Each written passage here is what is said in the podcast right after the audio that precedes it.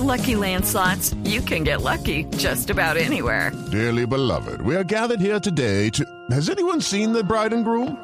Sorry, sorry, we're here. We were getting lucky in the limo and we lost track of time. No, Lucky Land Casino, with cash prizes that add up quicker than a guest registry. In that case, I pronounce you lucky. Play for free at LuckyLandSlots.com. Daily bonuses are waiting. No purchase necessary. Void where prohibited by law. 18 plus. Terms and conditions apply. See website for details. Al 2022.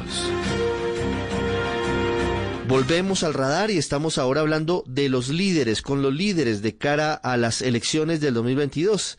En el 22 habrá elementos muy importantes para la vida política en el país y comenzamos la charla hoy con Sergio Fajardo, quien ya anunció que aspira a la presidencia de la República. Estamos comenzando hoy en el radar en Blue Radio, en bluradio.com y en Facebook, en Blue Radio Colombia, una serie que llamaremos los líderes de cara al 2022. No solamente hablamos de líderes políticos, hablamos de líderes en diferentes ámbitos en Colombia, para pensar en el país, para mirar de qué manera, más allá de las divergencias ideológicas o políticas, cómo sacar al país adelante. Vienen unos momentos fundamentales para Colombia, vienen unos hechos cruciales y por eso hemos querido comenzar con una persona que ya ha dicho yo quiero aspirar a la presidencia de Colombia de nuevo en 2022. Levantó la mano y ya está recorriendo el país en la medida de lo posible porque la pandemia ha limitado mucho esa actividad política del acercamiento directo con los ciudadanos, pero está en campaña. Hablo del exalcalde de Medellín, del exgobernador de Antioquia y ex candidato presidencial Sergio Fajardo. Doctor Fajardo, bienvenido al radar en Blue Radio y en BlueRadio.com. Buenas tardes. Buenas tardes, Ricardo. Pues un gusto estar con ustedes. Muchas gracias por invitarme acá para hablar sobre el 2022 y bueno, atento, listo, con gusto. Gracias. ¿Qué lo llevó, doctor Fajardo, a cambiar de opinión? Terminando las elecciones de 2018, su primera reacción fue decir, mire, yo tal vez no quiero volver a aspirar a la presidencia de Colombia. Luego de la reflexión que usted hizo, ¿por qué decide volverse a meter a la piscina de la política? Sí, y hay gente que me pregunta, ¿y usted por qué tan loco otra vez pretender aspirar a la presidencia de la República? Y la razón es, es muy sencilla y es profunda. Yo había dicho con, con anticipación de la campaña, pues de la fecha de las elecciones, de la primera vuelta en el 2018, que esa era mi última campaña electoral, que no iba a volver a participar en campañas y que yo quería regresar a mi casa, por mi casa entendiendo la universidad. Y además decía, a mí me gustaría ser rector de una universidad, después de haber pasado los años que he pasado por fuera en el mundo de la política, con todo lo que he aprendido, conocido, volver a la universidad, trabajar con estudiantes, con profesores, con profesoras, me parecía apasionante y eso fue lo que dije. Pasó la elección, que una campaña electoral para la presidencia de la República es algo demoledor. Es un huracán impresionante las cosas que pasan. Y después de la votación que sacamos, con toda la gente que trabajamos, del esfuerzo extraordinario que hicimos, pues yo me sentí a pensar y dije, ¿y con qué cara me voy a salir yo ahora de la política? Escribirle a la gente, como me ha gustado a mí siempre, a mano una nota diciendo que muchas gracias por la compañía. Y sentí el peso de una responsabilidad muy grande por esas personas con quienes he compartido durante tantos años, de seguir, de apoyar para que puedan avanzar, transformarse, participar. Muchas personas que tienen ilusión de estar en la política y que han estado conmigo compartiendo principios, sueños por tanta gente que votó por nosotros y después sería una irresponsabilidad yo ahora retirarme. Y, y en ese momento dije, pues voy a seguir, voy a seguir como un acto de responsabilidad por una cantidad de personas, conmigo como, como político en el sentido de haber convocado a la gente a participar. Y aquí vamos, Ricardo. Hay muchos analistas, doctor Fajardo, que dicen que Colombia cada vez está en un mayor grado de polarización y que en 2022 van seguramente a dividirse las votaciones, las intenciones de voto entre la derecha y la izquierda, entendiendo la derecha seguramente como el centro democrático fundamentalmente y, el Partido Conservador, y la izquierda en donde muy posiblemente Gustavo Petro sea el candidato. Usted le apuesta al centro. ¿Usted cree que desde el centro se puede llegar a la presidencia en un país tan polarizado como el nuestro, además con redes sociales y todo lo que hoy estamos viviendo? Ricardo, yo he dicho, y lo creo con convicción profunda, que en el 2022 vamos a tener un cambio en la conducción del Estado en Colombia y que va a gobernar un gobierno alternativo. Y mi convicción es por fuera de los extremos que estás describiendo. Yo creo en eso. Yo creo que esta polarización, y, vale la pena, Ricardo, hablar un poco acerca de la polarización, porque se discute mucho de eso. La polarización no, para mí, no quiere decir que tengamos ideas diferentes y que las podamos confrontar. Me parece necesario, legítimo, válido dentro de una democracia. Bien, ese no es problema. Polarización en el sentido en que yo entiendo es esa forma de la política que divide el universo en dos, o es amigo o enemigo. Y eso es polarizar. Entonces, por ejemplo, se pretende que hay dos grupos, amigos y enemigos, y cuando se entiende la política desde esa perspectiva, al enemigo hay que destruirlo. Y eso nos lleva al lenguaje, a la confrontación tipo guerra, donde todo vale, donde el objetivo es dañar a, a aquella persona con quien se difiere agredir, insultar, maltratar, mentiras, fake hacer de todo, porque no piensa como yo o porque es diferente a mí. Y yo creo que eso es nefasto para la sociedad colombiana. Sí. ¿Cómo se pueden captar esos votos de la derecha o de la izquierda? Usted dice, mire, seguramente el centro va a llegar al poder en 2022, porque la política en Colombia tiene un efecto y un movimiento pendular va a un extremo y luego va al otro extremo. Lo que no sabemos nunca es en qué punto se detiene. ¿Cómo garantizar, según su teoría, que el centro que usted representa va a ganar en el 22? ¿Cómo captar los votos de quienes están un poquito más a la derecha o de quienes están un poquito más a la izquierda? Que en últimas es el juego de la política presidencial en Colombia. Ricardo, yo por, por lo general no utilizo la palabra centro, digo por fuera de los extremos eh, y repito, mantener con persistencia, con disciplina, con tranquilidad, dando ejemplo en nuestro comportamiento público, como líderes, plantear nuestras propuestas, eh, mostrar que se puede hacer la política de una forma diferente. Ese es el camino, con paciencia, con no dejarse llevar, atrapar en esas confrontaciones. Claro, le voy a preguntar por lo que dicen unos y otros, porque además aquí usted ya ha tomado posiciones frente a algunos de ellos. Gustavo Petro y la izquierda dicen que usted es tibio, dicen que usted es el candidato del uribismo. Eh, ¿Por qué? Obviamente con, con esa andanada, pues uno no esperaría una cosa distinta, pero quiero que nos explique eh, los eh, argumentos que lo llevaron a usted a decir que ni siquiera consideraría la posibilidad de una coalición con Petro en el 22. Ricardo, ¿qué tal si en esta conversación no hablo de Petro? se, lo, se lo acepto, digamos, se la valgo. Eh, ¿Por qué cree usted que el uribismo va a perder el poder en el 22? ¿Por qué cree usted que, que el centro democrático y el impulso político de Álvaro Uribe se va a marchitar en las elecciones del 22? Pues han tenido el poder durante todo este ciclo, básicamente todas las personas que han sido presidentes han sido por la decisión del expresidente Álvaro Uribe, un poder extraordinario además, inédito en la historia política de Colombia.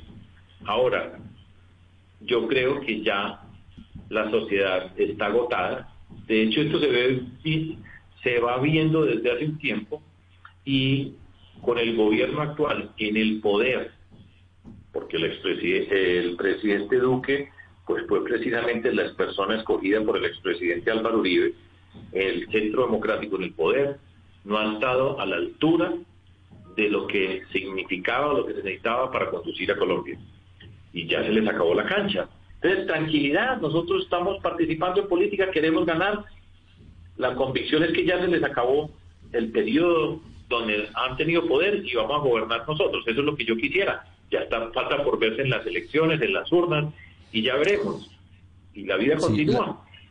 La respuesta del expresidente Uribe a esta opinión suya, a este análisis suyo, es que usted lo dice porque usted es el candidato de, del expresidente Santos. ¿Qué opina frente a eso?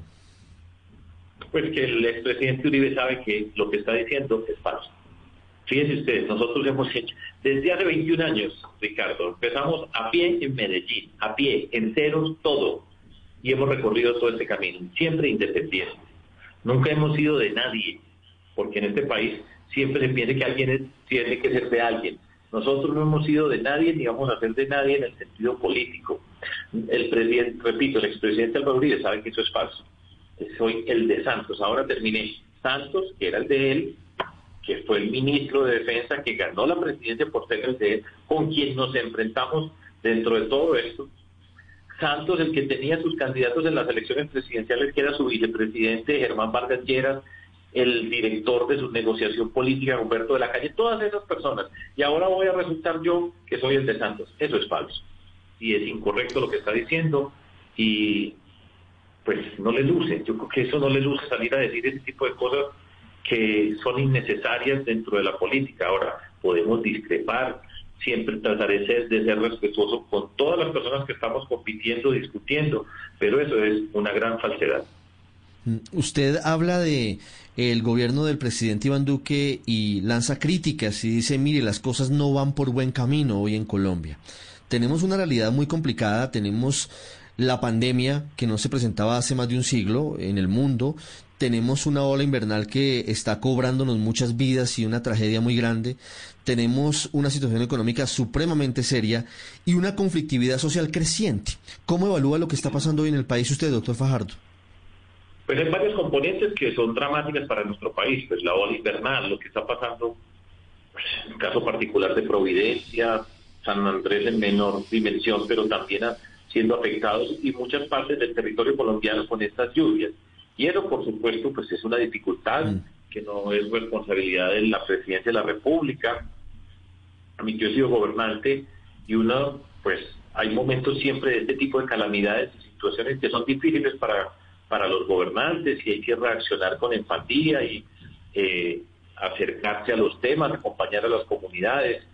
No sé cómo esté hoy, pero cuando yo, por ejemplo, cuando yo fui gobernador, la unidad de gestión del riesgo era una dependencia de la presidencia de la República muy buena, con capacidad de llegar a los territorios. Por ejemplo, dentro de las muchas dificultades que tiene uno como gobernante, a mí me tocó, yo no sé si ustedes recuerdan, en un municipio de Antioquia que se llama Salgar, allá nos tocó una tragedia, ir, atender, en fin, todo eso hace parte de gobernar y es difícil y hay que enfrentarlo, pero se puede hacer. El tema de la pandemia, pues por supuesto que le hace la vida difícil a cualquier gobernante en cualquier lugar del planeta. Nadie estaba preparado para esta circunstancia y es, es difícil gobernar. Yo lo entiendo y, y pues hace parte de lo que nos toca a nosotros los que tenemos algún tipo de responsabilidad pública. Además, siempre expuestos, siempre estamos expuestos a los ojos de la opinión pública, de las personas que representamos, que, que hacen parte de la sociedad que nosotros dirigimos y por supuesto pues eso hace que se tenga una mirada rigurosa especial con la forma como se conduce. Aparte de eso pues ya está el trámite de, lo que era hasta antes de la pandemia un gobierno normal en el sentido de los problemas que se enfrentan, etcétera, que yo he señalado de manera crítica con respecto a no tener una visión, no tener un norte, porque uno puede preguntar, Ricardo, y las personas que nos están escuchando, ¿puede usted citar un proyecto que usted identifique como un proyecto del presidente Iván Duque o dos proyectos que usted le dé sentido para decir, ahí está la, el sello del, del presidente Duque para mostrar su forma de gobernar y su talante. Hagan el ejercicio mental. Y probablemente la respuesta es no, porque no ha habido un norte. Eso no quiere decir que él sea una mala persona, etcétera. Ese no es el problema. Pero en términos de la política y de su conducción, yo creo que es no está bien y que ha tenido muchísimas debilidades y así vamos con el país. Ahora los otros temas, hace parte de una circunstancia extraordinaria que quien está en lo público pues se somete y está sujeto a que le pasen todo ese tipo de eventualidades y tiene que responderle a la sociedad y le toca pasar por momentos muy difíciles porque estoy seguro que pasan por momentos muy difíciles. Estamos comenzando apenas, están vislumbrándose candidatos, candidaturas, aspirantes, espontáneos, y de ese mapa que puede ser un collage de 40 fotos, va a quedar eso muy reducido, y usted lo sabe porque ya ha estado en la arena política mucho tiempo y, eso se reduce bastante y, y, queda muy disminuido. Pero le pregunto por un nombre en particular, ¿usted haría una coalición, por ejemplo, con Alejandro Gaviria, hoy rector de la Universidad de los Andes? Mire, yo por lo general no he dicho que, que no es tiempo para responder esas preguntas. De hecho, yo creo que esto va muy precipitado. Es que yo a veces pienso en las personas, la ciudadanía, y dirán, pero ahí están todos estos políticos ya peleando por el 2022 en medio de todas estas dificultades y ya ahí están los políticos en esas condiciones y a mí me da pena. Yo creo que nosotros nos tenemos que concentrar en lo que está pasando. Presentamos una propuesta de empleo de emergencia, estamos trabajando en una propuesta de empleo para mujeres especial, porque han sido las más damnificadas junto con los jóvenes de la pandemia asociada con el tema del desempleo, la incertidumbre que viene. Todo eso lo estamos trabajando y además me parece y me, me gusta trabajarlo y, me, y, y le estamos dedicando tiempo para estar conectados con la gente. Ahora, Alejandro Gaviria tiene varias características Primero, es amigo mío. Nos conocemos hace años. Me cae muy bien. Me parece una persona muy valiosa. Eh, me parece una persona destacada. Me parece una persona inteligente. ¿Qué más, qué más elogios puedo decir sobre una persona? Me parece muy bien. Y, y es una persona muy valiosa de la sociedad colombiana, que repito, para empezar, es mi amigo. ¿Pero le jalaría una coalición con, con eh, Alejandro Gaviria? Ricardo, Alejandro Gaviria no se ha manifestado en términos políticos. De hecho, yo creo que yo mañana lo voy a ver. Además, como les digo, es mi amigo, porque uno pues conoce personas y se charla, etcétera, pero esto es un amigo eh, personal con quienes hemos compartido, o sea, pero entonces yo, pues, ya le dije, más de lo que yo le puedo echar. No, total. Pero se lo pregunto por algo, porque en últimas eh, es una realidad que Alejandro Gaviria también le están endulzando el oído, como decimos coloquialmente, para que aspire en el 22. Él ha dicho que ha escuchado algunas... Eh... Lucky Land Casino, asking people what's the weirdest place you've gotten lucky. Lucky? In line at the deli, I guess. Aha, in my dentist's office. More than once, actually. Do I have to say? Yes, you do. In the car before my kids' PTA meeting. Really? Yes. Excuse me, what's the weirdest place you've gotten lucky? I never win and tell. Well, there you have it. You can get lucky anywhere playing at LuckyLandSlots.com. Play for free right now. Are you feeling lucky? No purchase necessary. Void where prohibited by law. 18 plus. Terms and conditions apply. See website for details. Eh, personas y ha tenido contactos. Él dice, estoy concentrado en la Universidad de los Andes. Es un cargo magnífico. Ser rector de la universidad privada más importante del país, pero el, gusanillo de la política les gusta a ustedes, incluso los académicos, doctor Fajardo. Si ese escenario llegara a plantearse, Fajardo presidente, Gaviria vicepresidente, ¿le sonaría? Ricardo, yo no voy a responder esa pregunta.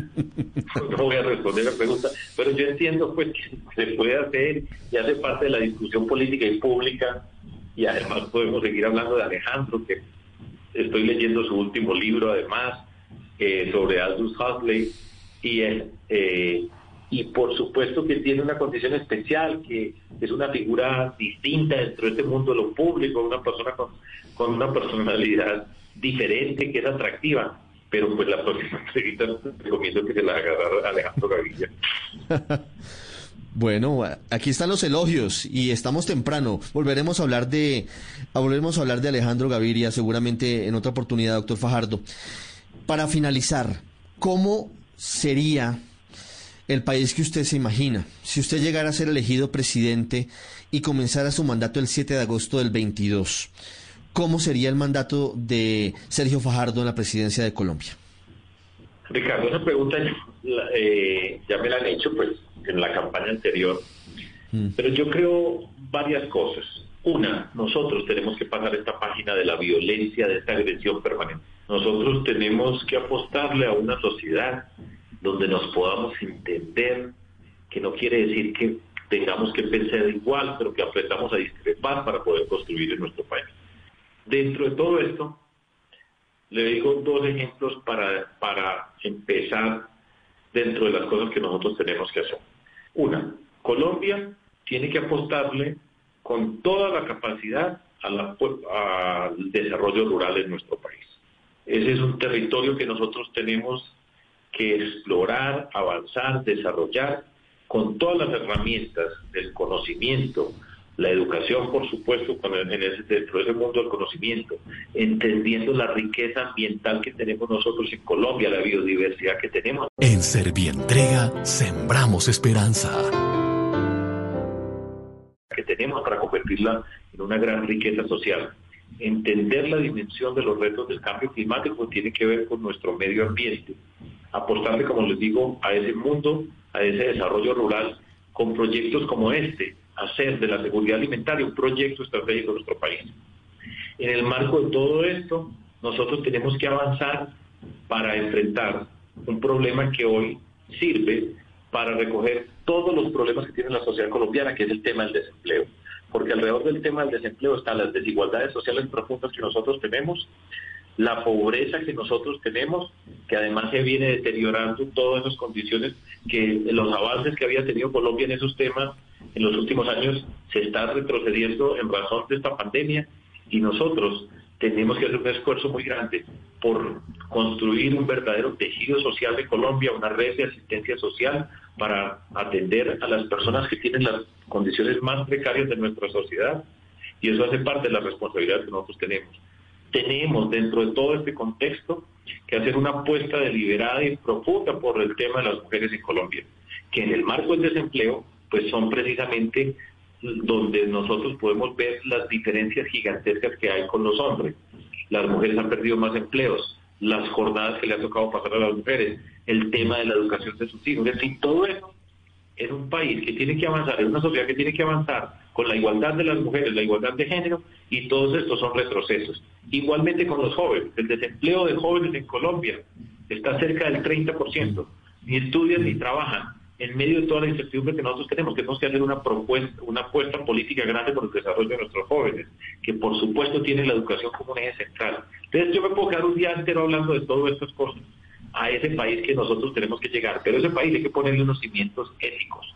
Tenemos que enfrentar la lucha contra la corrupción, que todas las encuestas van mostrando lo que significa para la ciudadanía en Colombia el malestar con la corrupción que es una sensación que se traduce en desconfianza con las instituciones, donde no se empieza a creer en nadie, donde hay una sensación de que le están robando a la gente y lo tenemos que enfrentar. Y para eso hay que poner unas bases éticas a esta sociedad colombiana. Y tenemos que hablar sin pena de principios y valores. En Servientrega sembramos esperanza.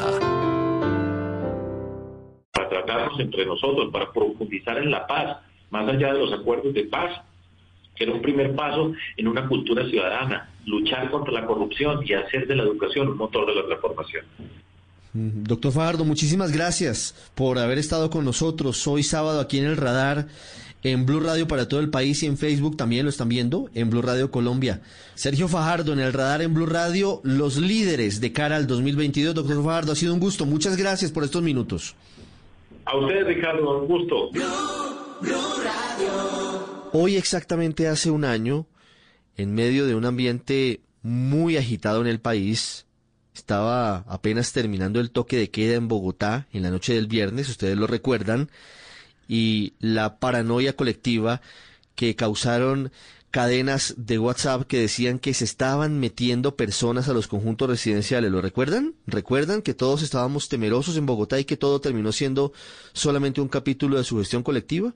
En ese escenario muy agitado y muy convulsionado, hace un año murió Dylan Cruz.